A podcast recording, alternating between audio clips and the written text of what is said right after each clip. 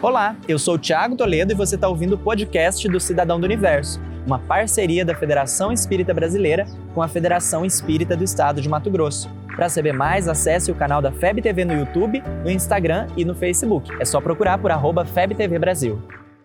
Imagina o universo. Imagina agora as ideias que têm povoado a sua mente. Você já foi visitado pela ideação suicida? É visitado constantemente por essa possibilidade? Você sabe de onde ela surge? Vamos conversar sobre isso?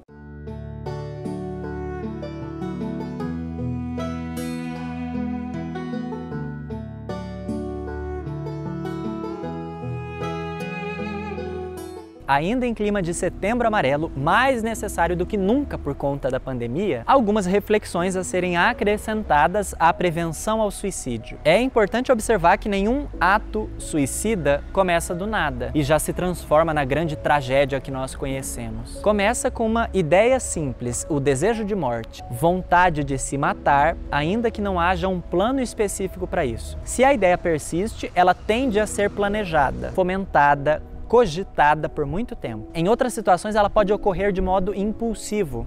Ideia essa multifatorial que pode surgir, por exemplo, diante de algum evento traumático, de qualquer intensidade que seja, ou por uma simples e repentina motivação.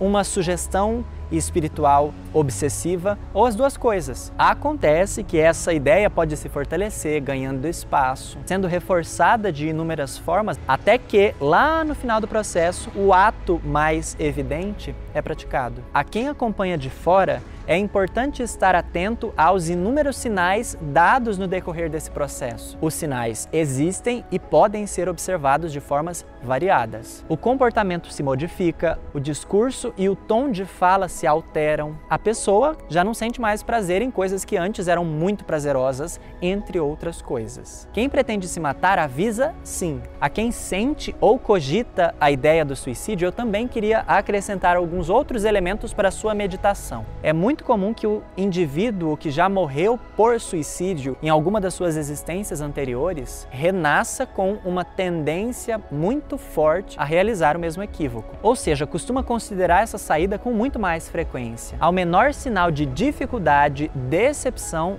ou frustração, surge a ideação. Nesse caso, cabe renovar o esforço mais uma vez, porque resistir à ideação suicida é um dos compromissos trazidos para serem trabalhados nessa nova existência. E se esse é o seu caso, eu volto a dizer, você não precisa passar por isso sozinho. Em primeiro lugar, busque a ajuda especializada de um profissional da área da saúde, mas busque junto a sua rede de apoio social, a família, os amigos, o centro espírita. A terapêutica espírita do passe, das palestras, do estudo, estudo, do autoacolhimento e do acolhimento ao próximo é fundamental. Ser um cidadão do universo é saber que podemos contar uns com os outros em todos os pontos do universo. Nossa rede de apoio é espiritual, internacional e coordenada pelo terapeuta mais experiente de todos os tempos, Jesus. Essa ideia já passou pela sua cabeça? Você conhece alguém que seja visitado constantemente por esse tipo de ideação? Você ouviu o podcast do Cidadão do Universo. Siga a gente nas redes sociais, arroba FebTV Brasil e até o próximo programa.